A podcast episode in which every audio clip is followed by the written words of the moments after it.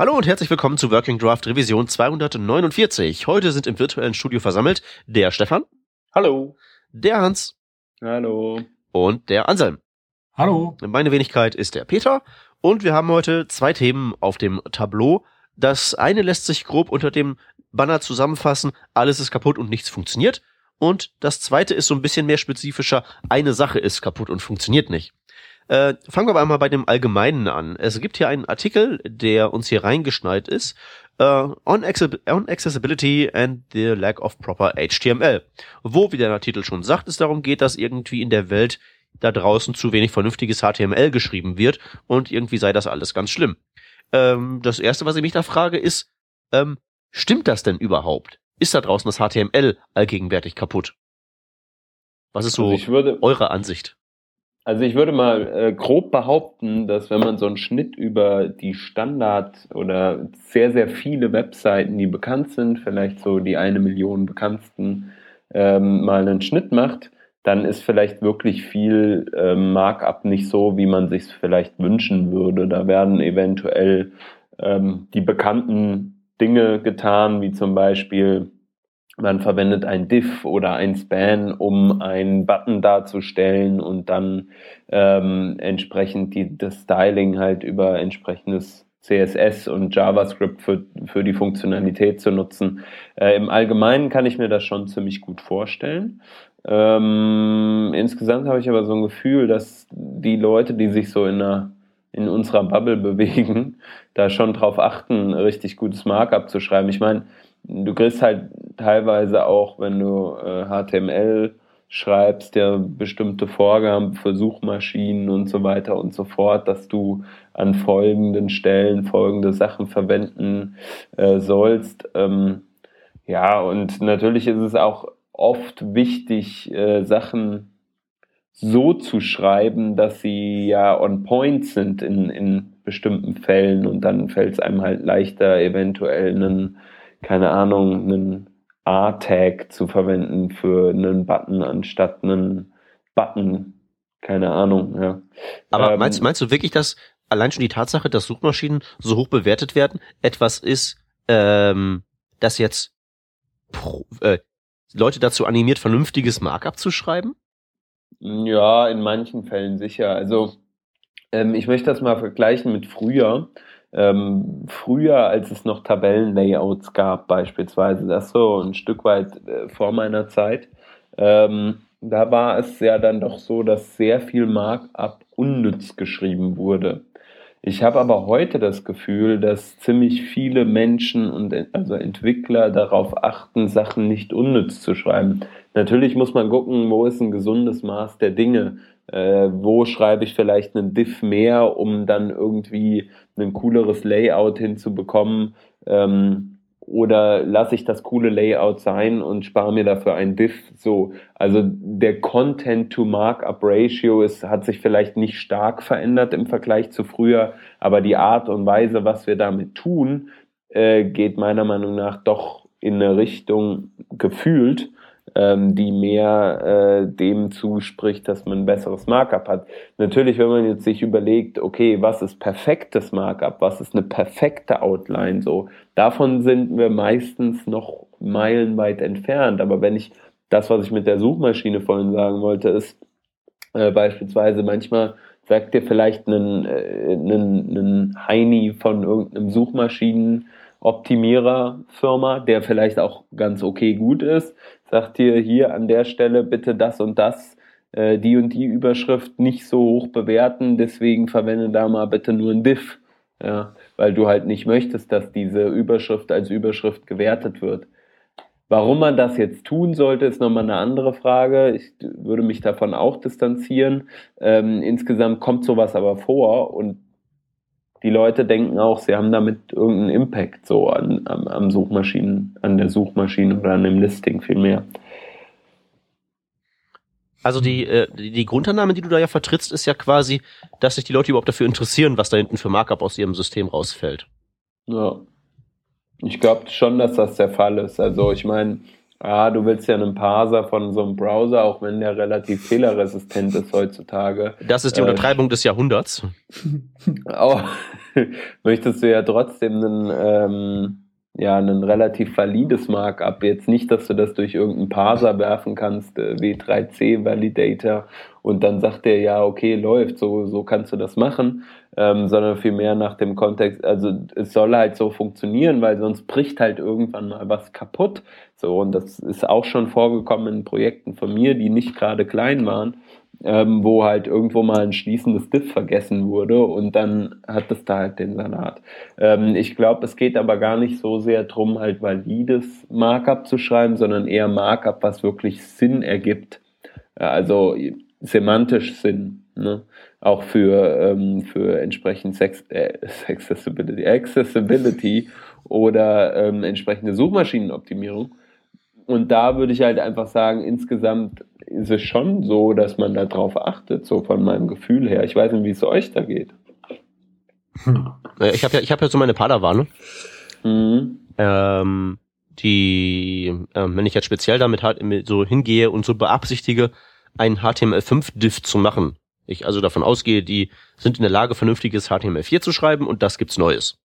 Mhm. Das ist ja eigentlich relativ einfach, weil da gibt's halt eben eine Handvoll neue Elemente mit eingebauten Area Roles und gut ist.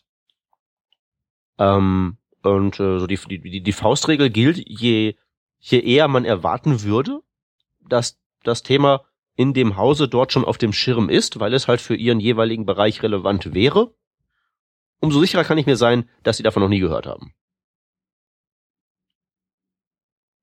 Das heißt, die bauen dann mit Diffs und Spans oder was heißt es dann? Oh ja. Äh, Obwohl die eigentlich sagen. So, äh, wir, äh, eigentlich müssten wir barrierefrei sein, so laut Vorschrift und allem. Wir sind's zwar nicht und wir haben auch keine Ahnung und wir kümmern uns nicht wirklich drum. Äh, ja, wir wissen halt auch gar nicht. Und ich meine, es, wie gesagt, es wäre ja nicht so schwer, sich das drauf zu schaffen. Man muss ja irgendwie nur eine Handvoll neuer Elemente lernen, um mal eben kurz nachgucken. Also, es würde ja reichen, das zu testen. Ich frage ja auch immer, Mhm. hat sich jemand von euch schon mal einen Screenreader angehört? Und dann spiele ich da halt eine Datei ab. Damit die das mal hören. Das hören die immer zum ersten Mal. Also, Also- das kann ich aber auch verstehen. Also, da hatte ja Rodney letztens in der Sendung auch einen guten Punkt dazu. Das war ihm jahrelang auch scheißegal. Ähm, Accessibility ist aber jetzt ja nicht nur ein Screenreader. Und äh, semantisches Markup ist auch nicht nur Accessibility, ähm, was jeder auch mal verstehen kann, der mal irgendwie einen HTML-Content-Parser geschrieben hat. Wie hilfreich es ist, wenn da nicht nur Diffs und Spans sind. Ja, die Frage ist halt eben, inwiefern das alles relevant tatsächlich ist, äh, in den Augen derer, die da am Ende letztlich entscheiden, was getan wird. Also ich kann feststellen oder habe jetzt die letzten Wochen wieder festgestellt, dass sich da irgendwie überhaupt nichts verbessert hat. Ähm, der Vergleich zu den Table Markup ist tatsächlich ein guter, weil ich habe damals angefangen, Webseiten zu programmieren. Hat mir nicht unbedingt Spaß gemacht, aber man hat es halt trotzdem gemacht. Gut, da hat man dann halt auch einfach in Photoshop seine Texte reingebastelt, Bilder exportiert und die schön in der Tabelle ausgegeben, so ungefähr. Ähm, von dem her natürlich kein Deut besser, aber das ist immerhin zehn Jahre her und wir sollten es langsam besser wissen und auch besser machen können. Ähm, ich kann es leider nicht bestätigen, dass Leute wirklich besseres Markup schreiben, dass die semantisches Markup schreiben. Leider nicht mal von Leuten aus unserem Dunstkreis, die jetzt irgendwie Developer, Advocates oder sonst was sind, äh, sich zumindest so nennen und in großen Firmen arbeiten, die dann auch in Frage stellen, wozu semantisches Markup überhaupt gut ist. Da frage ich mich halt dann doch irgendwie, ob die den richtigen Job haben. Ähm, ich habe zum Beispiel heute 60 Bewerbungen durchgelesen für einen Senior Web Developer Job. Also Sech Frontend. 60. 60, ja. Ich habe mich da fünf Stunden hingesetzt und bin die durchgegangen. Ähm, Für einen Senior Developer Job. Senior Frontend Senior Developer Frontend Job. Developer. Okay. Genau, richtig. Kurze Ähm, Zwischenfrage. Ja, Wie habt ihr diese Bewerbungen bekommen? Ja, das frage ich kommen nämlich auch. das ist relativ einfach. ich habe da eine ganze eine- Menge Telefonnummern von einer ganzen Menge Recruitern, die das auch gerne wissen Nee, das möchten. ist noch viel einfacher. Ähm, kann ich euch direkt sagen, ähm, man erlaubt Remote Work und ähm, fertig. Ah. Okay. Mhm. Und zwar Vollzeit und ja. Aber okay. Dann kriegst ähm, du äh, nicht nur 60, sondern deutlich mehr. Also ich habe nicht alle durchgeguckt. Gut, aber, aber ich, ich ahne, dass von diesen 60 Bewerbungen, wenn wir jetzt im Kontext dieses Themas darüber reden, Naja, also sagen wir mal so, von den 60 Bewerbungen sind 40 oder so verwertbar, wo man irgendwie halt was rausfinden konnte, äh, wo halt nicht irgendwie alles gefehlt hat. Und ich habe tatsächlich nicht eine Referenz, nicht ein Codebeispiel gesehen mit HTML drinnen, wo ich gesagt hätte, hey, cool, das überzeugt mich jetzt vollends, weil da irgendwie halt das, die richtigen semantischen Elemente benutzt wurden, weil da auch vielleicht mal eine Area Role mit drin war. Ich habe keine einzige Area Role gesehen heute. Keine einzige.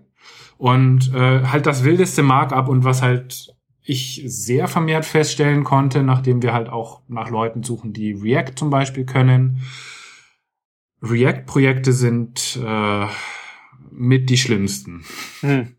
Da ist dann wirklich meistens nur noch Diff und Span-Suppe, wo halt auch irgendwie so total unnötig verschachtelt wird. Also dann ist er über ein Span drumrum, da drin ist wieder ein Diff, da drin ist ein Span, um dann irgendwie einen Text da drin zu haben. Und ähm, da kümmert sich halt wirklich keiner. Und du siehst halt ganz oft, dass die Leute irgendwie sich halt was zusammenklicken, irgendwie äh, React Boilerplate Code irgendwo gefunden haben, dann da noch irgendwo was reinschreiben und fertig und gut ist. Und dann sagen sie halt, ja, kann ich alles. So gesehen, ich bin da gerade in einer ganz anderen Richtung irgendwie der Meinung, dass das alles nicht mehr besser wird. Ja, die Frage ist halt ob, auch, ob man den Leuten jetzt, ähm, die jetzt vielleicht nicht äh, die Zeit haben, sich damit so eingehend zu beschäftigen, die halt jetzt so gucken müssen, ich muss mir mein Zeug drauf schaffen und dann brauche ich einen Job, ob man denen jetzt einen Strick drauf, dr- Strick draus drehen kann, dass die sich halt mehr auf irgendwelches JavaScript, Klim, JavaScript kaprizieren, als naja, halt so mal die Grundlagen richtig hinzukriegen, weil ganz ehrlich, von den Themen, die wir heute alle in den Müll geschmissen haben in unserer Sendungsvorbesprechung, das ist ja auch irgendwie alles, was so unter fancy läuft. Ja. Nee, man kann den sicher jetzt auch nicht direkt einen Strick draus drehen. Ähm, kommt halt auch darauf an, was man überhaupt für einen Entwickler haben möchte. Wenn äh, der Entwickler halt einfach nur irgendwie JavaScript Application Code schreiben soll, dann ist es eigentlich herzlich egal, solange du halt dann noch einen Frontend-Entwickler hast, der sich um, sagen wir mal, halt Markup und CSS zum Beispiel kümmert Hm. dann ist es ja auch wunderbar miteinander vereinbar. Aber wenn du es halt nicht hast, dann hast du halt ein Problem. Und ich, ich sehe halt viel mehr irgendwie so als Problem, dass ganz viele Leute dann auch irgendwie ihre, ihr Portfolio auf React bauen und dann hast du da irgend so ein Wust-Ding, was total schöne Animationen hat, weil man hat halt irgendein React-Plugin gefunden, ähm, was äh, Animationen macht, was natürlich auch an sich nichts mit React zu tun hat, aber naja, so ist es halt. Und ähm, dann hat so ein Portfolio halt irgendwie 8 Megabyte Größe, funktioniert auch nur so halb, wenn ich irgendwie mal ein bisschen was ausschalte in den DevTools, hat Konsole voll mit Errors. Und ganz ehrlich, das ist halt so ein One-Pager-Portfolio dann im Normalfall. Das, das heißt, ähm, wenn ich das jetzt richtig verstehe, würdest du sozusagen diesen, äh, diesen Qualitätsmangel auch über HTML hinaus ausdehnen auf die beiden anderen großen Player CSS und JavaScript oder sieht's da anders aus? Also jetzt speziell bei Hm. deinen Bewerbern da jetzt, die du dir angeschaut hast.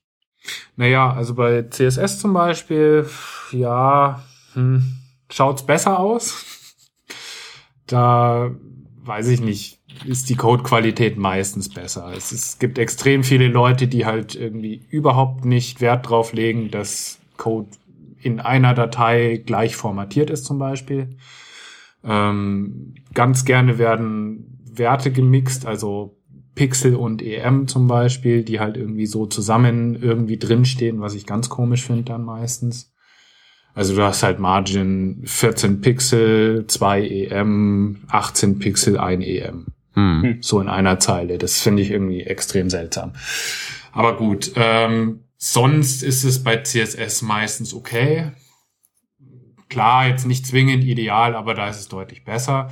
Bei JavaScript ist es halt schon auch wieder extrem oft so, dass es entweder halt sehr, sehr guter JavaScript-Code ist. Da merkst du dann halt, ja, okay, die können halt sehr gut programmieren. Die haben da auch Ahnung von den Strukturen dahinter, wie man Code strukturiert. Und dann gibt's halt die anderen, die halt wirklich so eher aus diesem jQuery-Plugin-Style kommen und sich halt irgendwas zusammenstacken und ähm, Copy-Paste-Code schreiben. Mhm. Okay, das heißt, weil ähm, ich frage das, weil wir haben ja noch einen anderen Artikel in der Themenliste gehabt, der auch so ein bisschen in diese äh, in diese Kerb reinschlägt. Ähm, überschrieben mit You don't want to hire me, hire me because, ähm, weil ich ein ganz schlimmer Angestellter wäre, weil ich halt die Sachen richtig und rund machen möchte und nicht einfach nur äh, fancy JavaScript oben über alles drüber streusele. Hm. Und das sei dann ja wohl nicht gefragt. Ja, ähm, also aus der Sicht von Startups kann ich das schon nachvollziehen. Ähm, also, oder was heißt von Startups? Im Prinzip aus der Sicht von Firmen, die halt die Auftraggeber sind, kann ich das durchaus nachvollziehen. Es gibt extrem viel Druck meistens von außen, es muss schnell was gebaut werden. Und dann ist es relativ herzlich egal, was jetzt ein Entwickler irgendwie sich so denkt, was cool wäre. Und ich habe auch eine Menge Code geschrieben, der mir überhaupt nicht gefällt. Ähm, musste halt schnell gehen. Also Moment, ähm, ich glaube, das ist anders. Es, es wird nicht darauf keinen Wert gelegt, auf die Meinung des Entwicklers, sondern es werden Maßnahmen entschieden, die ja im Prinzip der Meinung des Entwicklers genau entgegenlaufen. entgegenlaufen. Richtig. Weil muss halt so schnell gehen, dass man keine Zeit hat, es ordentlich zu machen. Ja. Was oft übrigens allen bewusst ist. Es Hm. wird, wie gesagt, nur kein Wert gelegt, weil halt irgendeine komische Deadline wieder da ist. Ähm, kann ich natürlich auch schlecht einschätzen. Dazu weiß ich einfach zu wenig von so Startup-Zeug und von großen Firmenmanagements, ähm, ob solche Deadlines denn verschiebbar sind, ob das wirkliche echte Deadlines sind oder ob das irgendwie auch sowas ähm, hausgemachtes ist von irgendeinem Manager oder so. Keine Ahnung. Also ich, ich kenne Also die, wenn, wenn du ein Startup bist dann, und, und du deine nächste Funding-Runde brauchst, ist das vielleicht wirklich eine Deadline. Aber so im, im, im laufenden Betrieb von so irgendeinem Ding, was jetzt so seine, die nächste Version seines, seines Business-Clicky-Interfaces da rausbringt, hm, Also ich kenne das Problem eher aus dem Agenturalltag, muss ich sagen, wo halt wirklich in, in irgendwelchen Dunstkreisen Entscheidungen getroffen waren, die nachher beim Entwickler so aufschlagen und wo es dann eben, also wenn du das mit, mit bestem Wissen und Gewissen machen willst, einfach nicht hinkriegst. Ähm, in, in, in, ich habe nie in, in wirklichen Startups gearbeitet. Ich habe jetzt in, in der äh, in, in dem Dunstkreis, wo es halt um ein Produkt geht, äh, schon ja das Gefühl, okay, da machen wir es richtig und da machen wir es gescheit. Ähm, Wobei da jetzt da äh, quasi quasi äh, so eine Parallel-Situation wie beim PT ist, wo halt einmal geschwind 150 Java-Entwickler äh, das Web neu kennenlernen. Nicht? Hm. Äh, das, ist, das ist schon eine spannende Angelegenheit, aber sie schlagen sich sehr gut, muss ich ganz ehrlich sagen. Es ist nur immer recht interessant, wenn du merkst, okay, ähm, es gibt einen nativen Weg, Sachen zu lösen, wie zum Beispiel Checkboxen. Die kann man mit ganz wenig Aufwand so stylen, dass du dieses Switch-Widget hinkriegst und nicht äh, äh, 20 Dis dazu brauchst. Nicht? Also solche Sachen. Aber Ja. das ist halt ein Lernprozess. Und da muss ich ja ganz ehrlich sagen, also das unterscheidet sich ja nicht unbedingt so wirklich von dem, was wir auch gemacht haben. Also wenn ich, ich habe jetzt ähm, für einen für einen Vortrag, den ich am, am Samstag gehalten habe, habe ich so quasi mal die Geschichte vom Web äh, aufgerollt und habe mal so ein paar Internetseiten angeschaut, die 1998, 1999 gemacht habe. An semantisches Markup nicht zu denken. Absolut nicht. Immer der Weg des geringsten Widerstands. Warum nur extra was teilen, äh, wenn man mit einem anderen Tag äh, schon eher zu diesem Ergebnis kommt. Nicht? Das war halt, diese, diese Trennung zwischen äh, Style und äh, Semantik war halt nicht da. Das war halt wie so ein Haufen Tags im, im Dokument. Und ähm, wie gesagt, also durch die Schule sind wir, glaube ich, alle einmal gegangen. Und es, sind wir da, sind wir da durchgegangen im Sinne von, die liegt hinter uns? Glaube ich nicht. Na, absolut nicht. Also, also Also speziell, speziell diese Geschichte, diese Idee von wegen Trennung von Markup und Layout, äh, mag halt eben auf so einer äh, abstrakten technischen Art und Weise vorhanden sein, in dem Sinne, dass es halt eben eine HTML-Datei gibt, die Leute schreiben und eine CSS-Datei gibt, mit die Leute schreiben. Aber die sind auf eine Art und Weise hart miteinander gekoppelt, dass das faktisch nicht existiert, diese Trennung. Es ist halt jetzt komplizierter zu schreiben, weil es in zwei verschiedenen Dateien in zwei verschiedenen Sprachen ist, aber im Prinzip hast du das gleiche Problem wie vorher auch. Nee, aber was du schon versuchst, oder zumindest probierst, dass ich einmal mit, mit den, den Elementen auskomme, die ja wirklich gut sind für das Dokument, das ich gestalte, oder für die, äh, für die Seiten, die ich gestalte. Und das ist schon Ja, mal eine gute Ausgangsbasis, dass du dir überhaupt einmal über das Gedanken machst. Nicht? Das, Das das, können, das können wir, pass auf, das können wir zwei machen, weil ja, ne, du halt sowieso. eben an einem Produkt arbeitest und ich an gar nichts arbeite. Aber jemand mit halt richtig Zeitdruck im Nacken, der kloppt dann halt eben so ein paar Diffs raus, kopiert das React-Plugin und dann Na, ist es halt wichtiger, pünktlich zeitig zu pünktlich Naja, die Frage ist zu doch aber eigentlich auch, warum nimmt man denn irgendwie zum Beispiel eine große Library wie React, bloß damit man irgendwie halt React hat, ähm, zu Kosten oder zu Lasten von sauberem Markup für eine Webseite, jetzt mal angenommen. äh, Mode. Ich bin fest davon überzeugt, dass dieser ganze Frontend äh, MVC Ja, aber das hat doch nichts mehr mit, mit Zeitdruck oder sonst was zu tun, weil erstmal React zu lernen zum Beispiel und da irgendwie einen Component zu schreiben, damit ich dann HTML ausgebe, ganz ehrlich, ist viel mehr Aufwand, als wenn ich jetzt einfach das Markup in den Template reinschreibe. Wenn du dich aus modischen Gründen entschieden hast, ein Bohrer einer gewissen Dicke zu sein, der durch ein gewisses Material durchgeht, sieht äh, alles und jedes Problem so aus, wie genau aus diesem Material beschaffen und die Lösung für dein Problem ist einfach nur ein Loch. Der Peter und seine Analogie. Haben wir dann irgendwie eine Chance, deiner Meinung nach, das zu beheben oder? Ähm, da, also sagen wir mal so, dass, dass man theoretisch Sachen auch vernünftig bauen kann, sieht man ja daran, dass es viele Sachen gibt, die vernünftig funktionieren in unserem Universum. Ja. Ähm, aber ich denke einfach, ähm, unsere Sachen sind halt nicht schlimm genug, beziehungsweise was halt passiert, wenn was schief geht, ist halt, eine Webseite geht nicht. Und wenn du nicht gerade sowas bist wie halt eben so ein, so, so, so, so, so ein Riesenshop wie Amazon oder sowas, dann ist das halt eben so, dann geht das halt eben fünf Minuten nicht. Ne? Das kostet ja nichts, ist ja nicht schlimm, das kennt man ja auch nicht anders, weil ja alle Webseiten äh, kaputt sind. Das ist halt normal. Aber wenn du jetzt sagen mal, du würdest anfangen, irgendwie ein Flugzeugbauer zu sein und du würdest als einziger Flugzeugbauer negativ dadurch auffallen, dass deine Flieger dauernd vom Himmel fallen, sieht das halt schon doof aus. Aber solange wir halt eben in der Breite ähm, als Standardmodus haben, könnte gehen, wahrscheinlich eher nicht. Dann du fällst ja nicht negativ auf, wenn es bei dir halt eben auch nicht geht. Es gibt halt keinen keinen Grund, irgendwie Qualität im Web zu bauen, weil du ja selbst wenn du alles falsch machst, du im schlimmsten Fall halt genauso schlimm bist wie die direkte Konkurrenz, aber du das reicht halt. Andere Sachen sind wichtiger. Mhm. Also wa wa wa warum soll ich warum soll ich denn jetzt irgendwie vernünftiges HTML schreiben? Okay, klar. ist- Auf dem Papier ist es dann so, dann kann ich mir das anheften. Hey, ich bin voll semantisch. Und irgendein nicht existenter Content Scraper, der nicht existiert, weil das ganze www eine unsemantische Diff- Diff-Suppe ist, ein solcher nicht existierender Content Scraper könnte dann meine Webseite sauber scrapen, wovon ich A nichts habe und was B nicht passiert, weil es den nicht gibt, weil die ganze Umgebung die Existenz eines solchen Tools überhaupt nicht zulässt. Zum Beispiel. Aber, aber ist es tatsächlich so? Also in meiner Erfahrung hat sagt das jedes Mal, wenn du sagst, okay, lieber, lieber schnell äh, und, und äh, grauslich, anstatt äh, richtig und ein bisschen länger brauchen, mir ist diese schnell und grauslich immer auf den Kopf gefallen. Immer, früher oder später. In den wenigsten Fällen, dass das, äh, dass ich mir nachgedacht habe, passt, okay, kann ich trotzdem bei diesem, bei diesem Haufen Kotmüll herumwerken. Ähm, da geht es alleine darum, dass was ich mache, entweder das skaliert nicht über, über Zeit oder ähm, früher oder später kommst du drauf, dass tatsächlich auch solche, solche Crawlbots wie, wie Google und so weiter durchaus Informationen finden in semantisch gegliederten Markup. Also ich kann mir, äh, ähm, ich kann mir das einfach nicht anders erklären, dass, dass wir äh, so einen guten SEO-Lauf haben, ähm, nur weil, äh, also, also ohne den Fakt, dass wir dort geschaut haben, dass wir kurz Markup schreiben. da müsste man jetzt einen SEO haben und den fragen, ähm, inwiefern in der heutigen Zeit überhaupt noch Markup da ein nennenswerter Faktor ist. Ich weiß nicht. Und was also, da jetzt nicht irgendwie so Social, deine History und was nicht alles da Ja. das eventuell überstrahlt. Ich habe keine Ahnung von sowas.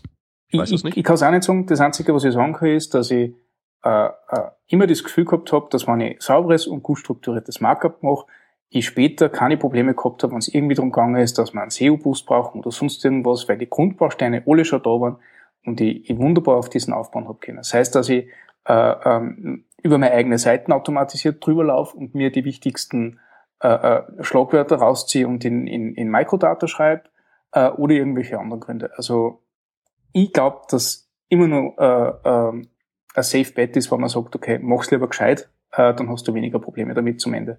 Natürlich, wenn ich jetzt äh, ähm, eine Homepage-Quetschen bin, die in der Woche drei Seiten rausschneiden muss mit irgendwelchen gekauften WordPress-Templates, ja, dann, dann ist mir das halt wurscht. Aber Ja, also spez speziell in diesem Agenturkontext hast du ja gar keine, also ähm, die, die, die, dein Hauptincentive fürs Richtigmachen ist ja tatsächlich so die äh, Langzeitwirkung, dass es genau. langfristig wartbar ist und ausbaubar ist. Aber die wenigsten operieren doch auf so einem Zeithorizont. Wenn du Glück hast, ähm, ähm, ist das halt eben so, dass der Zeithorizont wichtig ist, weil deine Firma ein Produkt hat, das langfristig gepflegt wird und wo es auch daran Interesse hat, auch übermorgen damit Geld zu verdienen. Genau. Aber selbst bei Firmen, die, ähm, also die ich schon von innen gesehen habe, die solche Produkte haben und halt die regelmäßig verwenden, um zum Beispiel irgendwie Umfragen oder sowas ins Netz zu stellen, selbst die, wo du halt eben meinen würdest, die hätten da so ein äh, langfristiges Interesse, äh, da ist es tatsächlich so, die haben keins, weil die ähm, Besitzverhältnisse von diesem Laden so sind, dass die einen britischen ähm, ähm, ähm, Investor gehören und da ist die Quartalszahl alles. Und langfristig ist halt Schnurzpiep egal, das muss diesen Monat fertig werden und abgewickelt werden und dann zack ans nächste. Genau. Dann also, bin ich also, also, froh um die Umgebung, wo ich arbeite. ja, das, das kann es auch sein, bis, ja. bis, halt die, bis halt die Investoren zu dir kommen. Aber tatsächlich ist das ja so, äh, das ist ja nicht so, dass, die, dass, dieses, dass dieses Wirtschaften, so wie wir das heutzutage machen, automatisch dazu führt, dass man halt irgendwie so Langfristziele erreicht, sondern alle versuchen halt eben Kurzfristziele zu erreichen und der Konkurrenzkampf macht es halt nur so, dass die, die ausschließlich Kurzfristziele erreichen und nicht über den Umweg der Kurzfristziele auch Langzeitziele erreichen, dass die halt dann von den anderen jeweils aufgekauft werden, sodass am Ende nur die Erfolgreichen übrig bleiben. So äh, evolutionstechnisch gesehen quasi. Aber erstmal operiert doch das meiste hier mit einem eher kürzeren Horizont. Extrembeispiel ist halt eben diese äh, Webdesign-Klitschen, die wir da angesprochen hm. haben. Hm. So jetzt meine apokalyptische Sicht der Dinge. Ähm, also ich, ich, ich weiß nicht ganz. Also ich habe schon das Gefühl eher, dass die Qualität längerfristig dann durchsetzt. Die Frage ist natürlich, was du längerfristig geplant hast. Wenn es wirklich nur darum geht, dass du den nächsten Kunden abfertigst, mein Gott, halt, halt dich nicht mit solchen Sachen auf. Wenn der Kunde aber in einem Jahr dann zu dir zurückkommt und was braucht für dir und das einfach nicht, nicht mit einem, nicht ohne horrenden Aufwand möglich ist, weil du am Anfang einen Schaßdraht hast, dann bist du selber schuld, nicht? Und darum denke nee, ich mir nee, lieber am Anfang dann, in Qualität. Dann, dann bist du als unfähiger Entwickler schuld, nicht die Firma. Sag ich ja, das meine ich ja. Also dann bist du als, äh, als unfähiger Entwickler selber schuld, wenn du dann auch den extra Aufwand hast, weil du in einem Jahr später den, den eigenen Code nicht mehr angreifen kannst. Außerdem ist es ja nicht wirklich extra Aufwand in dem Sinne. Es ist ja nur so, wenn du erstmal angefangen hast, sozusagen äh, es nicht richtig zu machen, da ist ja eigentlich CSS mein Lieblingsbeispiel. äh, wenn man nicht, wenn man nicht gezielt vorgeht, ist es ja so, dass ab einer gewissen Anzahl an Zeilen CSS äh, umbricht und zu einer äh, Write-Only-Sprache wird. Mhm. Und das geht ja. Das geht super lange. Du kannst ja immer hinten was dran schreiben und immer den Selektor noch spezifischer machen und noch ein Important hinterhängen und, und, und. Ja, mhm. aber es ist ja jeweils bei dem individuellen Fix, den du durchführst, ist es ja nicht dein Problem. Ja, es wird irgendwann in zwei Jahren, wenn das Ding auf zwei Megabyte angewachsen ist, die Datei, und wirklich mal irgendwie da mal was grundsätzlich umgebaut werden soll, dann ist es ein Problem, aber nicht notwendigerweise deins. Bist du dann überhaupt noch da? Ist das dann dein Projekt? Man weiß das ja alles nicht. Ja. Mhm. Also hier ne? genau solche Probleme. Warum würdest, du das, warum würdest du das irgendwie ordentlich machen, wenn du einfach sagen kannst, ah hier, das soll grün werden, drei Zeilen, läuft, okay, nächstes. Du hast, du hast absolut recht, aber also ich, ich habe natürlich auch solchen Code gesehen und habe in diesem Code herumfuhrwerken müssen und habe nachher einfach auch gesagt, okay, ich schmeiß einfach hinten drei Zeilen dran, weil dann ist das Ding erledigt und ich kann zur nächsten mhm. Aufgabe gehen. Ganz, ganz klar. Mhm. Aber da war halt auch der Grundstück einfach so, dass du ihn nicht weiter verwenden hast können. Nicht? Äh, und wir haben gesehen, also jedes Projekt, also war so, wo man gemerkt haben, okay, das sind Sachen jetzt einfach nicht gemacht worden, gemacht worden, dass wir es weiter haben. Irgendwann ist uns das auf den Kopf gefallen. Spätestens in einem halben Jahr, was du Wartungen machen musst. Sachen, die wir gleich von Anfang an gescheit gemacht haben, die kannst du jetzt dann ordentlich warten. Also ja. das kommt immer darauf an, was, was du vorhast. Tatsächlich war das aber auch so, okay, da kommt ein Projekt von oben, du hast irgendeinen Zeitdruck und musst das Ding erledigen, du hast irgendein Deadline, das du einhalten musst und keiner drängt da, dass du vielleicht äh, gern einen Langzeitkunden hättest, der länger für dir was braucht und länger für dir Supportstunden ein, einfordert. Nicht? Und tatsächlich ist es nachher so, dass du diese Supportstunde nicht pro Stunde abrechnen kannst, sondern nicht pro gedachter Komplexität der Aufgabe. Und wenn diese eigentlich kleine Aufgabe, die heißt, okay, mach alle Seiten überall oder mach alle Links überall grün, äh, auf einmal in tausend Nebeneffekte ausartet, äh, dann bist du als Entwickler eben selber schuld. Hättest du das am Anfang gleich gescheit gemacht, hättest du das Problem nachher nicht gehabt. habe ich oft nur gesehen und die haben mir immer wieder gedacht, um Gottes Willen, warum, wir machen, warum haben wir das nicht gleich gescheit gemacht? Nicht? Ja, also, du hast, jetzt, also, du hast jetzt gesagt, man, man ist dann schuld. Dass man okay, das ist vor einer besonders unangenehmen Aufgabe steht. Also ich, ich bin noch so auf der Suche nach der endgültigen Konsequenz dann. Du hast dich also in diese Lage reinmanövriert, die unangenehm ist, aber und, und du stellst und wir stellen fest, okay, äh, so äh, der der der Angeklagte ist schuldig, aber welche Konsequenz erwächst jetzt daraus? Du arbeitest vielleicht länger an irgendeinem Cast-Trick, der der eigentlich nicht so lang Zeit in Anspruch nehmen sollte.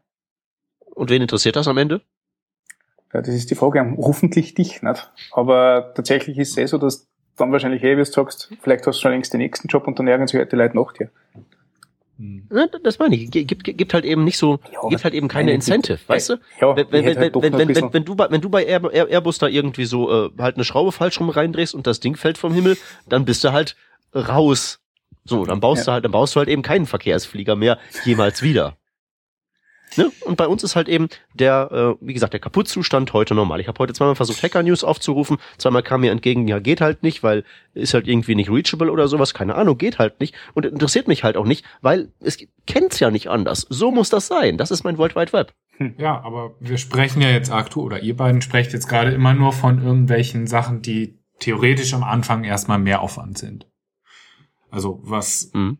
Gescheit zu konstruieren, ist mehr Aufwand, als irgendwie was schnell hinzurotzen.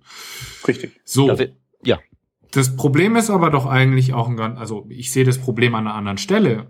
Weil ja, klar dauert es irgendwie länger, gewisse Sachen sinnvoll aufzubauen als andere Sachen. Aber wir machen so viele Sachen viel komplizierter, als sie eigentlich sein müssten, obwohl sie dann sogar richtig wären. Also wir erfinden irgendwelche komischen CSS-Selektor-Syntaxen, die dann irgendwelche States zum Beispiel abbilden und stattdessen gibt's aber halt auch einfach Area Hidden zum Beispiel als Attribut und du kannst das genauso nehmen. Das kostet dich keine Sekunde länger, funktioniert genauso, ähm, ist aber semantisch und äh, sogar accessible danach. Und ich frage mich halt, warum bauen wir uns oder konstruieren wir uns irgendwelche virtuellen Problemchen, die vollkommen abstrus eigentlich sind, also ich meine, ganz ehrlich, irgendwelche States in eine Klassennamensgebung zu verlagern, schon irgendwie ein bisschen absurd eigentlich. Ähm, statt dass wir es einfach mal richtig machen. Oder habe ich eine ganzen, einen ganzen Haufen an Theorien? Ja, ja. also erste Theorie, erste Theorie ist natürlich die, äh, wenn du ein äh, Hammer bist, sieht alles aus wie ein Nagel. Willst du State wechseln, nimmst du CSS, weil CSS kennst du, Punkt. Äh, zweites Ding, jetzt speziell hierauf angewendet, ist halt eben, dass ich glaube, dieser ganze, diese ganzen Barrierefreiheitsfeatures vom W3C und Area speziell einfach ein riesengroßes PR-Problem haben, weil ich deren mhm. Dokumente ganz, ganz schrecklich finde. Durchaus, ja. Die sind einfach zu lang. Du kannst niemandem zumuten, die zu lesen. Du kannst, ja, vor allem Spezifikationen kannst du eh nicht jemandem zum Lesen geben. Also ja, und die ganzen Dokumente drumherum ist halt auch schon. Diese Introduction to My Area, wenn ich halt immer aufmache, dann werde ich erstmal von irgendwie so 80 Seiten Bleiwüste erschlagen. Ich übertreibe nur leicht. Aber es ist tatsächlich einfach nur so unglaublich viel Zeug, statt dass die mir mhm. sagen, hiermit hast du äh, folgenden Effekt und ähm, man kann das ja irgendwie fancy demonstrieren ne, baust du eine Roll ein und dann kannst du ja, du könntest ja, es gibt ja ganz vereinzelt irgendwo da im Internet so irgendwie so zwei Minuten Videos, die dir zeigen, hey, wenn du Rolls hast, wird dir das angesagt, wenn der Screenreader das durchliest, du kannst da hinspringen, etc., etc. Aber die verzichten ja komplett mhm. darauf, ähm, sozusagen ihr, ihr, ihr Zeug zu verkaufen in Airquotes. Also zu sagen, hier, das ist eigentlich ganz cool, du machst relativ wenig und kriegst dadurch verdammt viel Effekt, sondern die ähm, ja, schreiben halt unkonsumierbares Zeug. Und das ist jetzt speziell der Grund, warum von By Area noch nie jemand was gehört hat. Und da mache ich wirklich niemandem einen Vorwurf, weil das Zeug ist halt eben nicht konsumierbar. Ja, das stimmt schon. So, und wie hm. gesagt, der Hauptgrund ist wirklich so, ähm, achso, ein, einen habe ich noch vergessen. Ähm, Hammer Nagel, erstens. Zweitens, weil Area ähm, hat halt ein PR-Problem. Und das dritte ist halt, wenn du das ähm, Problem, das du zu lösen versuchst, ähm, im Eifer des Gefechts erstmal falsch identifizierst und einen gewissen Weg einschlägst, der auf lange Sicht suboptimal ist, aber irgendwie so gerade geht, wie eben dieser State Switcher mit CSS, mhm. dann ist es halt, wenn du erstmal gemerkt hast, oh, ich bin ja völlig auf dem falschen Weg, ich fahre gerade einen Umweg, es möglicherweise, das weißt du ja nicht, dann immer noch für dich unter, im, unterm Strich besser, gerade auszufahren und auf langem Weg wieder irgendwie so in die Nähe deines Ziels zu kommen, als zu wenden, zurückzufahren und neu anzufangen. Mhm. Und deswegen, ach so, äh, habe ich ja völlig falsch verstanden, das Problem, ach, das wird auch schon so gehen. Das wären so meine drei Haupttheorien. Mhm.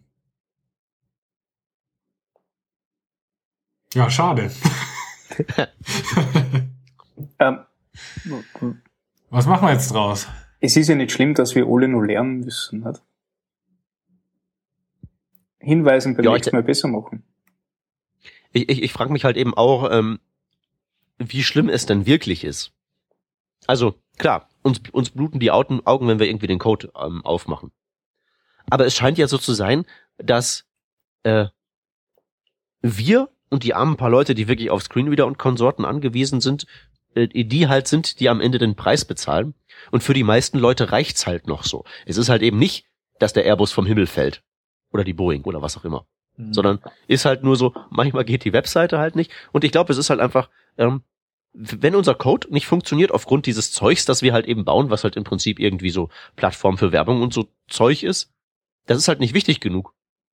Unterm Strich. frage ich mich halt, ob das immer noch so ist, wenn man jetzt gerade irgendwie so im Bereich Medizin schaut, wo ja auch immer mehr Web-Applications gerade an den Start gehen. Ähm, äh, also da Medizin weiß ich nicht. halt schon kritisch werden, meiner Meinung nach. Ne? Also sagen wir mal so, denk, denk mal doch lieber kapitalistisch, denk einfach an so einen Shop. Ähm, wo du übrigens gerade zum Beispiel von einem Flieger sprachst. Ähm, ich habe letztens gelesen, dass irgend so eine tolle Airline ihr ganzes neues Mediasystem neu gebaut hat, irgendwie auf Node.js gebaut hat, jetzt ganz Mhm. toll mit Web-based ähm, Entertainment-System. Wenn ich Mhm. mir das irgendwie so ein bisschen dazu vergleiche mit ähm, Leuten, die halt aus dem Entertainment-System auf die Flugzeugsteuerung zugegriffen haben, offensichtlich, Ja, ja, weil die, weil die Ähm, Systeme nicht physisch getrennt waren. Ne? Genau, dann muss ich mich halt schon fragen, lassen wir nicht mit unserem Code auch vielleicht mal ein Flugzeug abstürzen? Ich glaube, so weit sind wir noch nicht. Aber ich glaube, es ist irgendwie so wesentlich einfacher, auch so jetzt rein so mathematisch zu argumentieren, wenn du dir halt einen Shop anguckst. Ich meine, wenn der Shop down ist, kannst du ja eben messen, solange der down ist, verkauft er exakt gar nichts und kannst halt eben die Differenz darstellen zwischen der Zeit, während der Shop halt eben läuft. Ja. So. Aber selbst da ist es halt so in, in so einigen Firmen, ich weiß nicht, ob die jetzt zuhören oder so, aber man, ich hab, war letzte Zeit ziemlich häufig bei so Läden, wo sie halt eben so richtig fette Shops bauen und so wirklich auch so eine Software an den Hacken haben, die irgendwie 20 Jahre alt ist oder sowas. Und die macht halt exakt so viel Spaß, wie ihr euch das jetzt gerade vorstellt. ja? Ja. Aber es ist halt nicht schlimm genug. Mm, Ja, ich glaube, Ja? dass ein Problem auch dabei ist, du sagst ja immer, wenn so ein Shop mal fünf Minuten down ist, das sehe ich gar nicht als das Problem, weil damit können die Leute nämlich tatsächlich was anfangen. Aber wir sprechen ja jetzt sonst immer von irgendwelchen Accessibility-Features oder Geschwindigkeit, Performance, solchen ja. Sachen. Das sind ja keine so direkt sichtbaren Probleme. Es ist das halt kriegt man ja total- normalerweise nicht mit, außer du sitzt halt selber in einem Edge-Gebiet im Zug irgendwo oder was weiß ich, bist halt selber blind oder keine Ahnung was. Ja, also ich habe letzte, ich hab letzte Woche ziemlich viel Zeit darauf verwendet, irgendwie so mit den Leuten mal zu diagnostizieren, warum das denn so unglaublich unmöglich langsam scrollt. Mhm. So. Und das ist halt noch im Bereich von, es geht halt nur noch so. Und wir wissen ja alle, dass man so messen kann, wenn der Shop halt eben nicht performt, dann gehen die Sales halt eben um so und so viel Prozent runter. Mhm. Ne? Das ist ja, ist ja eine Binsenweisheit. Aber die paar Prozent, die reichen halt nicht. Dann ruckelt's halt. Wäre zwar schön, wenn es nicht ruckeln würde, aber pff, weißt du, beim dem nebenan ruckelt's ja genauso. Hm. Hm. Ich meine, ich meine, was ist jetzt irgendwie so, was ist denn jetzt so das strahlende Beispiel von einer super runden, gelungenen Webseite, äh, an dem wir uns orientieren und nach dem wir streben, unser nächstes Projekt ganz genauso zu bauen? Also ich glaube, es gibt immer diese ähm, guten Beispiele für unterschiedliche Gesichtspunkte. Diese eierlegende Wollmilchsau habe ich selber noch nicht gesehen. Aber Das Ding ist halt, wahrscheinlich, wahrscheinlich, pass auf, wahrscheinlich sehen die auch nur so gut aus, solange du ausschließlich den Blick von außen hast. Ähm, weiß ich nicht. Also ich, ich, ich habe mich zum Beispiel immer sehr gefreut, weil wie ähm, das Smashing Magazine durch alle Performance-Tests durchgegangen habe und gesehen habe, hey wow, die haben dort wirklich bis aufs Äußerste hin optimiert. Das war für mich ein gutes Beispiel äh, äh, mit, mit lehrreichen Geschichten, äh, die ich für meine eigenen Webseiten übernehmen habe können. Mhm. Nicht? Das gleiche auch für Accessibility. Nicht? Da gibt's, fällt, fällt mir gerade kein Beispiel an, aber bin mir sicher, da gibt's auch Webseiten, die ist halt total hinoptimiert drauf und schaut trotzdem spitze aus. Ja. Auch bestimmt gibt's die da Ja. vereinzelt. Aber sie fallen dir partout nicht rein. Äh, Accessibility Will akut nicht, ne? Muss ich ganz ehrlich sagen. Will nicht, will, will nicht sagen, dass es die nicht gibt. Aber ähm, äh, weiteres Indiz in die Richtung ist halt eben, ist halt gar nicht so schlimm, dass es halt eben alles nur so mittelgut funktioniert. Für uns. Reicht doch. Ne? Smashing Magazine hat halt eben den, die, ähm, sagen wir mal so, die Herausforderung eines ja sehr speziellen Klientels. Hm. Hm. Wenn die jetzt wirklich ihre Webseite da, wenn die jetzt irgendwie wirklich 8 Megabyte groß wäre, die würden damit ja auch nicht, das würde man denen nicht durchgehen lassen. Ne? Aber ich, das ist ja eben ein sehr spezieller Sonderfall, ja? Hm. Oder irgendwie, wenn jetzt so die, die, die, die Webseite, das Intro zu Area keine einzige Role in ihrem Markup hätte, würde man den nicht durchgehen lassen. Mhm. Aber sonst? Ich wette, die meist, ich, ich, ich wette, die meisten Webseiten von SEOs stehen bei Google nicht auf Platz eins.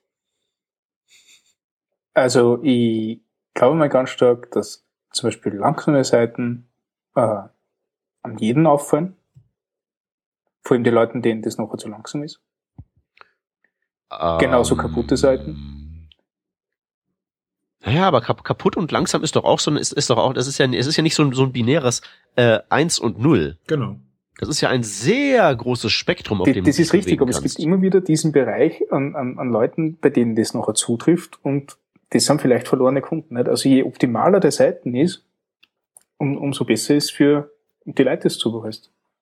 Ja, Ja, also bei den Ladezeiten ist auf jeden Fall so. Da ist es, also habe ich schon bei mehreren Leuten, die jetzt absolut nichts groß mit dem Internet machen, eher sogar selten das Internet nutzen, wenn das nicht irgendwie lädt in der äh, ja, akzeptablen Zeit. Und ich meine akzeptable Zeit, da sind wir jetzt nicht bei vier Hm. Sekunden oder so, sondern die warten schon ihre 15 Sekunden oder Hm. 20 Sekunden.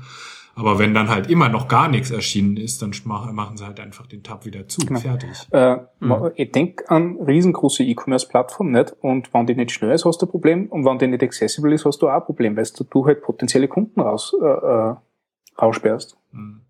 Moment, Moment, aber für wen ist das ein Problem? Für den Shopbetreiber. Ja, für den Shopbetreiber natürlich. aber solange das, solange, solange das Problem nicht groß genug ist, dass der davon irgendwie ernsthaft pleite geht, Was das? ist das ja kein, ist das ja kein Problem für diejenigen, die das Ding am Ende bauen. Kannst du, Weißt du, kannst du das mit Sicherheit sagen? Das ist immer wieder, das ist ja genau das Ding, woher weiß ich, dass das kein Problem ist für meine Kunden, wenn meine Kunden gar nicht auf die Seiten kommen. Nicht? Was ist, wenn ich bei meine, Ja. bei meine 20 Prozent die äh, äh, Drop-off-Rate habe, äh, von diesen 20 Prozent 100 Prozent nicht da wegen Accessibility-Gründen äh, von meiner Seite wegspringen. Nicht? Solange du das nicht machst und solange du eine Qualität lieferst, kannst du nicht sicher sagen, ob du die, Mhm. die Dinge verlierst. Ist eher ein Das Problem, heißt- sage ich ja, aber Ich wollte gerade sagen, sicher sagen gibt's ja in unserem Feld sowieso nicht. Wir sind ja hier eh noch auf dem, auf dem, Ja, stimmt. sag's ja immer, auf dem Niveau einer Protowissenschaft, wo halt eben, ich glaube, das beste Argument ist, dass du zu Felde führen kannst und irgendwie Daten zu irgendwas schon gar nicht erhoben werden. Das ist ja so, das Zeug, was du da den lieben langen Tag treibst, ist ja die absolute Ausnahme. Äh, so mit Analyse und Gedöns. Aber natürlich. das ist halt Mhm. eben nicht üblich. Und ja, ich glaube, ich kann das sagen, nachdem ich in, in, in, gerade im letzten Jahr verstärkt in so größere Shops mal hab reingucken können. Immer nur kurz und so für drei, vier Tage. Und vielleicht ist mein Eindruck auch völlig verkehrt. Aber so schön ist halt alles nicht. Da stimme ich dazu. Ja, und ich würde halt eben, ich würde halt eben so als Fazit festhalten, es ist halt eben alles kaputt und so, aber solange die einzigen, äh, die, die einzigen, die darunter ernsthaft zu leiden haben, sind wahrscheinlich so Leute wie wir und der Mhm. eine oder andere, der halt eben mit dem, dem, mit dem einen oder anderen Accessibility Feature geholfen wäre, aber das reicht halt nicht. Ist nicht relevant genug. Da sind andere Dinge wichtiger. Ja. Ich kann da nicht widersprechen. Das Einzige, was ich sagen Falls- kann, äh, ich glaube, egal in welchem Softwareentwicklungsbereich, äh, äh, ob das jetzt in Webseiten ist, Web-Applikation ist oder irgendwo anders, wenn du Qualität lieferst, dann wird sich das in Zukunft gut auf die auswirken. Auf welche Orte immer. Und alleine, wenn es der Anselm ist, der die nachher einstellt, weil du so ein schönes Markup geschrieben hast. Boah. Naja, ich stelle keinen ein, aber ja. Ich bin dann auf jeden Fall positiv beeindruckt. Du lässt einstellen, das ist doch auch schon mal viel wert. Klingt doch auch viel besser.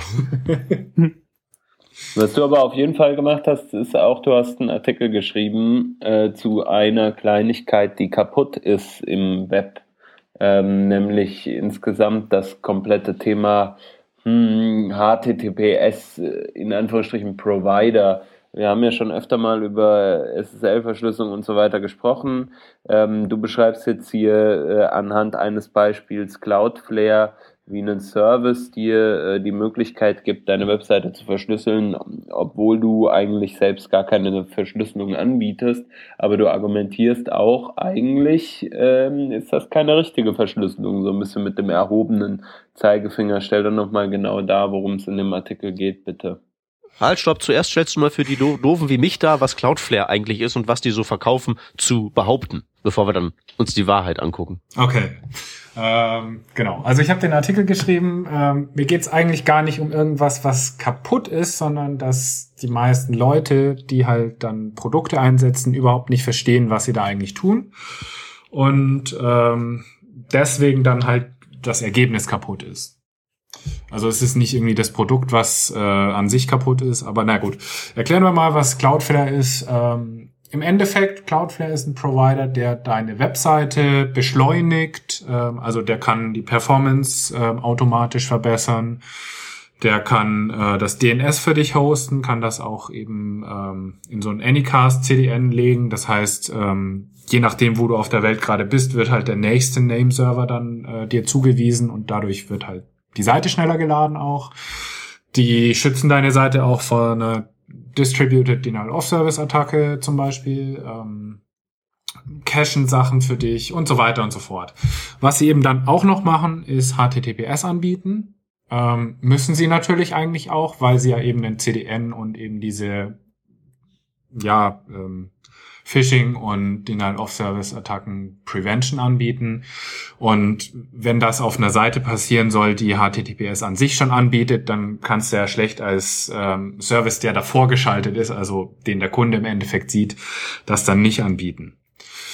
Genau, ähm, so viel zur Funktionalität von Cloudflare. Ähm, für dich als Kunden funktioniert es im Endeffekt so, du hast eine Webseite, hast dafür eine Domain, äh, normalerweise setzt du halt den DNS-Server auf die, äh, auf die Name-Server und IP ähm, von deinem Provider eben. In dem Fall setzt du es dann eben auf die Cloudflare DNS-Server.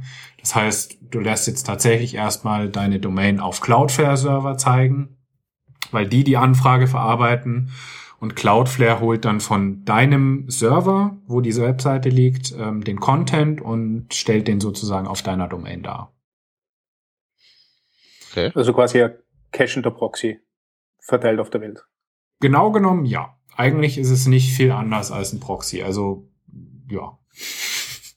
Mhm. Kann man so sagen. Ist super einfach gebaut. Ich meine, es ist halt für einen normalen Entwickler, der jetzt eine Webseite einfach mal da über Cloudflare laufen lassen will, innerhalb von, ich weiß nicht, fünf Minuten eingerichtet und dann muss er halt noch, wenn er den kostenlosen Tarif hat, äh, bis zu 24 Stunden warten, bis das SSL-Zertifikat aktiv wird. Aber ja, ist halt wirklich sehr, sehr simpel gemacht.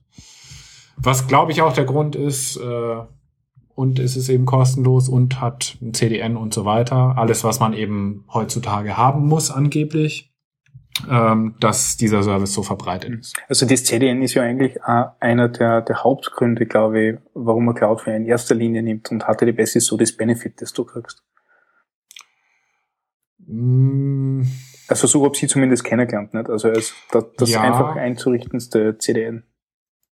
Ja, klar, weil das, also gut, muss man jetzt auch sagen, mittlerweile ist das eigentlich vollkommen egal, welches CDN du nimmst. Die haben alle dieses äh, Pull Origin hm. Feature. Das heißt, der Setup ist dabei keinem einzigen CDN irgendwie noch groß anders. Hm. Ähm, was halt schon ein gutes Feature ist, du kannst halt zum Beispiel GitHub Pages mit Cloudflare zusammen nutzen und dabei auch über HTTPS nutzen. Mhm. Und das ist halt gerade für extrem viele von den Entwicklern, die dann halt irgendwie ihren Blog oder ihre Webseite auf GitHub hosten, mit Jekyll oder wie auch immer, ist das natürlich cool, weil die können dann einfach HTTPS ähm, da anbieten. Das Problem ist eigentlich ein ganz anderes. Ähm, Im Prinzip hatte ich ja schon gesagt, ähm, der Origin-Server, also da, wo deine Webseite liegt, bietet zum Beispiel HTTPS an, muss das aber gar nicht und Cloudflare bietet HTTPS an. Wenn du jetzt halt eine HTTP-Seite hast, dann kann Cloudflare die ja auch abrufen.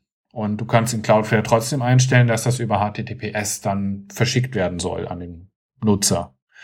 Heißt auf gut Deutsch, der Nutzer sieht einen grünen Balken, alles verschlüsselt, super sicher, passt alles und im Hintergrund werden aber die Daten von Cloudflare aus zu deinem Origin-Server unverschlüsselt geschickt. Mhm. Ohne dass es irgendjemand nachvollziehen kann. Das ist Punkt eins. Punkt zwei: selbst wenn du auf deinem äh, Server HTTPS anhast, ähm, prüft standardmäßig Cloudflare nicht das Zertifikat. Das heißt, es kann auch ein Self-Certified sein, äh, Self selbstzertifiziertes Zertifikat sein. Ähm, muss nicht mal gültig sein, ist Cloudflare erstmal vollkommen egal. Du kannst das einstellen, dass das überprüft wird, ist aber eben nicht die Standardeinstellung. So, und dann, selbst wenn du das eben alles noch aktiviert hast, hast du immer noch das Problem, dass im Endeffekt halt die Cloudflare-Server ja deinen Content auslesen, der zwar verschlüsselt übermittelt wird, aber auf den Cloudflare-Servern an sich liegen natürlich deine Daten oder der Traffic, der da gerade durchgeht, der ist natürlich dort unverschlüsselt. Das heißt, kriegt jetzt irgendjemand, äh, einen Angreifer, was weiß ich, die NSA, wer auch immer da gerade Lust drauf hat, halt ein bisschen zu schnüffeln, kriegt irgendwie einen Cloudflare-Server in die Hände, ja, dann kann er halt von Millionen Webseiten einfach Traffic auslesen. Unverschlüsselt. Das hast du jetzt gerade als so, wenn das so wäre, könnte man ja formuliert. Hab jetzt gerade mal Wikipedia aufgerufen. Sitz San Francisco, Vereinigte Staaten von Amerika. Kann man das dann nicht dieser, dieser Tage als Faktum stehen lassen? Naja, keine Ahnung, aber gibt eigentlich noch was viel Besseres, habe ich dann nämlich auch im, im Zuge meiner Recherche zu dem Artikel rausgefunden. Ähm, vielleicht kennt der eine oder andere so ein paar Impressumspflichten, unter anderem auch Datenschutzerklärungen zu Google Analytics und solchen Sachen. Hat das jemals jemand für Cloudflare gemacht? Sowas hingeschrieben? Wahrscheinlich nicht, ne? Also im Sinne von, meine Daten, meine Daten werden übermittelt nach äh, USA, äh, wisse Bescheid, dass alles, was du hier tust, diesen Weg nimmt. Ja, vor allem, dass halt Cloudflare als Third Party deinen Content auch mitliest. So wie Google Analytics eben auch gewisse Aktivitäten von dir mittracken darf. Ja. Ja. Das ja, kann. Cloudflare genauso. Die haben Analytics. Die hm. haben diese den äh, Distributed Denial of Service äh, Prevention, wo sie extrem viele Daten abgreifen, um eben zu schauen, ob ein Besucher gutartig oder bösartig ist. Ähm, haben diese Daten alle, speichern die natürlich. Es ist nicht ausgeschlossen, außer durch äh, irgendwelche kryptischen Sätze, die definitiv nicht äh, juristisch sind, äh, dass sie das natürlich nicht tun, aber es ist nicht ausgeschlossen, dass sie diese Daten auch mit Drittparteien scheren. Also in dem Fall dann mit Viertparteien. Mhm. Und das fand ich dann durchaus wieder noch mal ein bisschen interessant, weil im Endeffekt sagen sie nirgendwo, dass deine Daten sicher sind. Im Gegenteil sagen sie sogar, dass sie im Prinzip äh, die auch an Viertdatei, äh, Viertparteien weitergeben, wenn es denn nötig ist. Zum Beispiel, wenn halt irgendwie ein Gerichtsbeschluss da ist oder so, dann geben sie das Zeug auf jeden Fall raus. Hm. Das steht naja, auch so drin. Ich meine, und wenn ich die NSA wäre, würde ich, also wie gesagt, die haben sich ja, das wissen wir ja alle, in die großen Softwarefirmen eingeklinkt, die da halt eben so relevant sind. Äh, da wäre das doch mal die, die erste Adresse. Weil das ist ja, das ist ja jetzt nicht so irgendwie, äh, ich bin da jetzt bei Google und die haben ja da eventuell wirklich ihr internes SSL und was nicht alles. Aber speziell dieser Punkt, wo halt eben das HTTPS zwischen halt eben Cloudflare und dem Client ankommt und dann, mhm. wenn überhaupt, halt eben erstmal dann in HTTPS Cloudflare zum Origin Server umgewandelt wird, das ist ja die Definition eines Man-in-the-Middle-Angriffs. Da würde ich meinen Schlauch anschließen. Ja, nein. Naja, im Prinzip, also ich hatte dann eben auch geguckt, ob irgendwas zur Sicherheit noch genauer dran steht. Hätte ja sein können, dass sie da wirklich Acht drauf geben und das auch dann scheren und was weiß ich, ihre Server vielleicht, alle Festplatten verschlüsselt haben und so weiter. Aber dazu war halt nichts zu finden. Dementsprechend, man kann jetzt natürlich auch Böses vermuten, will ich ja jetzt gar nicht, aber rein vermutet mal, ähm, Cloudflare kann halt nicht genügend von diesen extrem teuren Premium-Plänen verkaufen könnten sie halt auch einfach vom einen auf den nächsten Tag irgendwelche AGB, Terms of Service Änderungen durchbringen und dann ähm, dir auf dem Server Hm. einfach Werbung unterschieben, von der du erstmal überhaupt nichts mitkriegst. Also, warum genau möchtest du nichts Böses vermuten?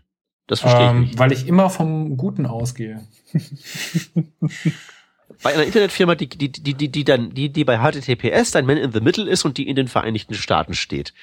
Das ist, äh, Ja, ich gehe davon aus, du hast- dass diese Firma erstmal nichts Böses im Sinne hat.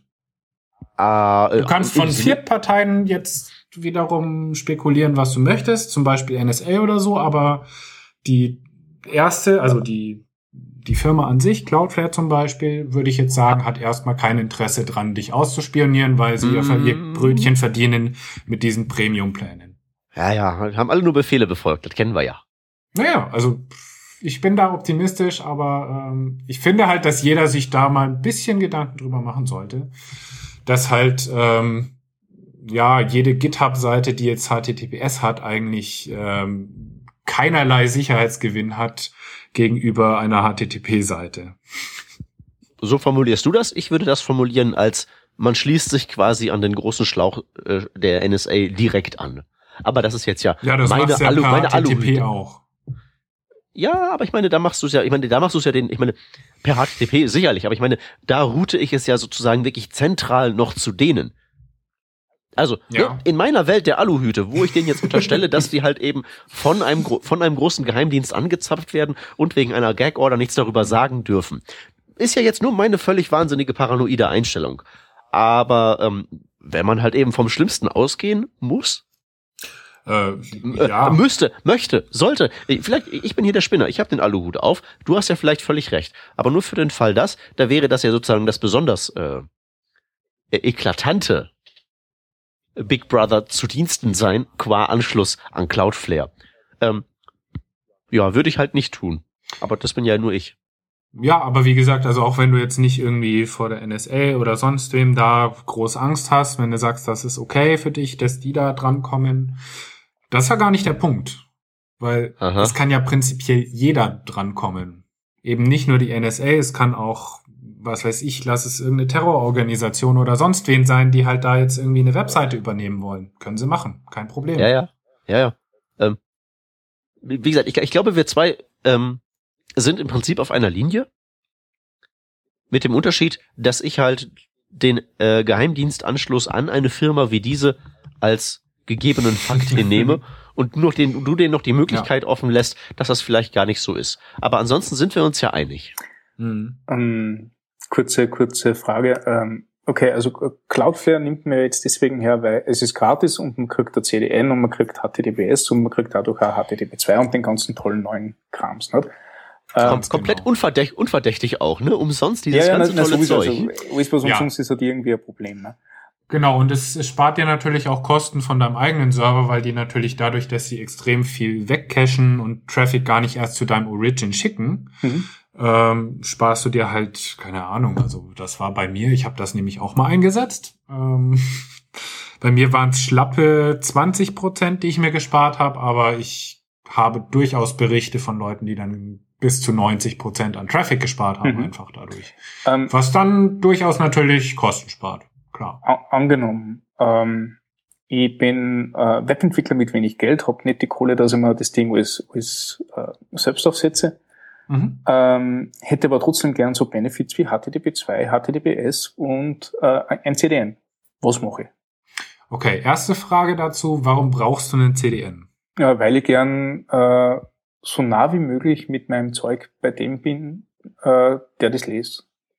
Okay, wie viel Zeug li äh, lieferst du als Webentwickler aus, was direkt sofort schnell übertragen Ich habe ich hab gerne schnelle Seiten und ich finde, dass viel besser ist, wenn meine Blogbeiträge direkt, äh, also, also in der schnellstmöglichen Zeit äh, zu meinen Leser kommen. Okay. Da, würd, da, da würde ich erstmal deine, äh, fragen, ob du deine Prioritäten in der richtigen Sortierung hast. Naja, äh, sagen wir doch einfach mal Blogbeiträge. Was davon Na, wird aber- von einem CDN ausgeliefert? Aber, aber äh, also Die Bilder. ich, ich habe jetzt Folgendes gemerkt. Nicht? Ich habe ein CDN aktiviert äh, und ich, na, also Für sämtliche was? Sachen. Also alle meine, alle meine Artikel sind, äh, werden über das CDN ausgeliefert. Das HTML auch? Das HTML auch. okay. Genau. Äh, ich spare mir jetzt in Amerika eine ganze Sekunden Transferzeit. Cool. Ich habe 100% äh, Gewinn in Aktionen, in Benutzeraktionen. Mhm. Nicht unbedingt, also ich glaube 20% mehr Besucher, aber die Besucher bleiben länger auf der Seite und lesen sie mehr durch. Dadurch, dass ich den ganzen Haufen Kram, den ich dort gehabt habe, gleichmäßig auf Europa und Amerika aufteilt habe, wo ich halt meine, meine Leser habe. Das finde Okay. ich schon cool, ne? Cool. Ähm, Soweit, so gut. Ähm, ein CDN kostet, keine Ahnung, wie, ich weiß nicht, wie viele Besucher du hast, aber vermutlich jetzt nicht mehr als ein paar Zehntausend. Äh, du hast bestimmt nicht mehr als 10 Gigabyte oder lass es 20 Gigabyte an Traffic sein, dann kostet Mhm. dich das 5 Euro im Monat ungefähr. So, Anycast äh, DNS kostet einen circa 1 Euro im Monat bei einem guten Provider. Das sollte machbar sein, sind 12 Euro im Jahr. Damit hast du nämlich das meiste, was ähm, zum Beispiel USA und Deutschland an ähm, Seitenladezeiten hat, schon mal überbrückt. Das ist nämlich meistens der DNS-Lookup. Mhm. Und äh, den hast du durch so ein Anycast äh, DNS schon mal entfernt. Das heißt, ich behaupte mal, dass das zum Beispiel deutlich mehr bringt, als ein CDN einzusetzen. So, dann haben wir HTTPS, da gibt's Let's Encrypt jetzt neuerdings. Ähm, klar, hat ein bisschen das Problem, dass du dazu irgendwie Shell-Access brauchst, also Hey, Command-Line-Access. er ist, er ist Webentwickler, hat er gesagt. Aber ähm, das kriegen wir alle hin. Ähm, sollte auch möglich sein. Und ein Host oder so kostet 5 Euro bei, wie heißt das Zeug schon wieder? Diese komischen Virtual-Server.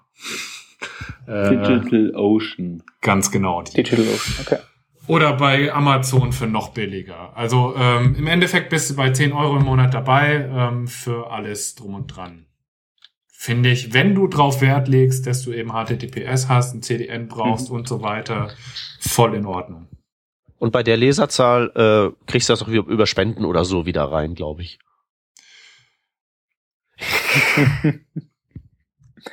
Ja, cool. Das klingt noch am Plan. Ja, oder wenn du Let's Encrypts nicht nehmen möchtest, SSL Mate zum Beispiel, die haben ein schönes Tool auch online oder in der äh, Shell, kosten dann halt die Zertifikate 15 Euro im Mhm. Jahr. Ist jetzt auch irgendwie vertretbar. Ähm, weil wir kurz haben bei, bei gratis auch nicht Let's Encrypt ist ja gratis, du kriegst ein gratis Zertifikat, ne? Wo ist da der Haken? ähm, der Haken ist, ähm, ist, du brauchst eben einen Hoster, der das irgendwie unterstützt. Mhm. Sonst musst du halt auch wieder alles manuell auf dem Server machen. Ähm, du brauchst eben entweder einen Hoster oder einen eigenen Server mit Root-Zugriff. Ähm, sonst gibt's wenig Haken dran. Es ist frei verfügbar, es ist von den Browserherstellern abgesegnet. Äh, auch mit dem Risiko, dass natürlich ähm, Phishing-Webseiten oder sowas dieses sich auch zunutze machen können und auch schon tun Mhm. nämlich SSL-Zertifikate für Phishing-Domains kaufen, holen, kostenlos holen in dem Fall halt. Ähm, passiert schon, naja, das haben, ich bin mir sicher, damit haben sie alle gerechnet, ähm, scheint also kein großes Problem zu sein und du kriegst halt ein kostenloses Zertifikat damit. Was äh, vor, keine halt- Warnung im Browser hervorruft. und vorher waren die Zer- Zertifikate ja bloß äh, nicht kostenlos. Nicht, weil es irgendwie einen Grund gab, sondern weil es halt eben sozusagen halt sich da sowas herausgebildet hat, dass es halt eben kostete, so ein Teil zu haben. Ja, der einzige Grund, Aber an den es sich jetzt nötig noch ist es ja nicht. Naja, also es gibt jetzt schon auch noch einen Grund äh, dafür zu bezahlen. Das sind eben die Ja. Extended Validation Mhm, zum Beispiel mhm, oder mhm. solche Sachen, wo du dann halt wirklich deine Identität äh, hinterlegst, dass du deinen Firmennamen, ein ähm, Custom-Zertifikat bekommst, dass in diesem grünen Balken eben dein Firmenname steht, dass das rechtlich äh, nochmal gecheckt wurde alles, dass du auch du bist. Also da musst du dann wirklich Personalausweis und so weiter dich ide- identifizieren. Ähm, das ist Das auch halt klar, ist so- dass das Aufwand für den Provider ist und dass du das bezahlen musst. So Ähm, sicher und richtig sicher, nicht? Genau, Mhm. das ist halt dann so klar, das, was man von der Bank erwartet und so weiter. Aber, Aber es gibt halt keinen Grund, warum es nicht eine kostenlose Jedermann-Version gibt, genau, eigentlich. richtig. Es hat halt nur niemand gebaut und ich meine, ähm, Let's Encrypt, ganz ehrlich, ich sehe es immer noch als Beta, weil solange das nicht auf jedem Host verfügbar ist, ähm, jedem Billig-Host, auch bei Strato 1 und 1, was weiß ich wo, im billigsten Webpaket, dass äh, mit der Domain-Bestellung ein Häkchen da ist äh, oder überhaupt kein Häkchen mehr da ist, sondern dass einfach gemacht wird, dass da ein Zertifikat mit ausgestellt, ausgestellt wird. Ähm, Meinst du, das werden wir noch mal erleben? Weiß ich nicht. Ich hoffe es. Ähm, das wäre die Lösung. Solange Stimmt das nämlich nicht so ist, glaube ich, dass ähm, Services wie Cloudflare immer eine Lösung sein werden, weil es genügend Entwickler gibt, die keine Ahnung haben, wie man jetzt ein ähm, SSL-Zertifikat auf einem Server korrekt einrichtet, ohne da Fehler zu machen, wie zum Beispiel irgendwelche Private Keys drauf liegen zu lassen in einem Public, Repos äh, Public äh, Directory oder so. Ja, ich glaube auch den, den meisten Entwicklern müsste ja klar sein, was dieses Ding überhaupt tut. Ja, eben. Und ich meine, also, also über das über das grüne Icon hinweg. du, wie gesagt, ich habe ja selber auch früher äh, Cloudflare benutzt. Ähm, fand ich auch eine super Lösung und ich habe extrem lang gebraucht, bis ich dann auch wirklich mal verstanden habe, was hinter diesem ganzen Zertifikatszeug alles so dahinter steht, wie man das tatsächlich von Hand generiert und äh, was dann im Endeffekt passiert. Das kann man nicht erwarten, dass das jeder Entwickler weiß. Soll er eigentlich Mhm. auch gar nicht wissen. Also finde ich, sollte er theoretisch nicht wissen müssen. Ja, also so, so grobe Kenntnis haben, ne? aber man sollte halt Ja. eigentlich nicht damit befasst sein, das einzurichten. Das ist ja schon mehr so ein Genau. Administrator-Infrastruktur-Ding. Ganz Sollte genau. es sein. Sagte der Java-Entwickler zu HTML. Entschuldigung. Ja. Ja, hey, hast ja recht, die anderen sind immer die komischen. Ja. So ist es. Nun gut, haben wir Spannend. vor Cloudflare gewarnt. Ist ja auch mal ganz wichtig. Ja, ich meine, äh, sämtliche Services, die da ähnlich oder gleich agieren, sind natürlich nicht besser. Ne? Also, ich, Also, ich würde da jetzt nicht Trifft jetzt nicht nur Cloudflare an sich, äh, das ist halt der bekannteste Anbieter davon, aber sicher nicht der einzige. Ich, ich Und ich spreche dann nur mal zum Beispiel so einen Konzern in Amerika an, der angeblich, wie ich heute gelesen habe, 70 Prozent des Traffics des Internets da durch Virginia durchroutet, den vermutlich auch jeder kennt äh, als größtes Shopping-Plattform-Dings. Äh, Nein. Die sind da kein Deut besser. Warum sollten sie denn? Tja, ja. ähm, aber in Wirklichkeit, also was man den Cloudflare-Menschen äh, zugute halten soll, sie spielen eigentlich sehr mit offenen Karten. Ja. Voll. Ähm, man hat halt nur mit, mit dieser, mit diesem unglaublichen Angebot, dass man eben gratis alles kriegt, gerne mal die Scheuklappen auf, wenn man sich noch anmeldet Mhm. dafür. Ja. Nee, also sie beschreiben das wirklich auch selbst in ihren Hilfeartikeln, in ihren Feature-Artikeln, wie man das einrichtet, tatsächlich genau diese Situation, wie ich sie jetzt nochmal aufgeschrieben habe. Aber ähm, das liest sich halt keiner durch. Deswegen habe ich es halt nochmal aufgeschrieben. Mhm. Ja. Ja, cool. ja, Dann haben wir's ja. sehr schön. So Wieder- viel zum Thema der kurzen Sendung heute, ne? Wieder eine kurze Sendung für unsere Hörer, genau. Es kann nicht immer klappen. Nächstes Mal dann wieder.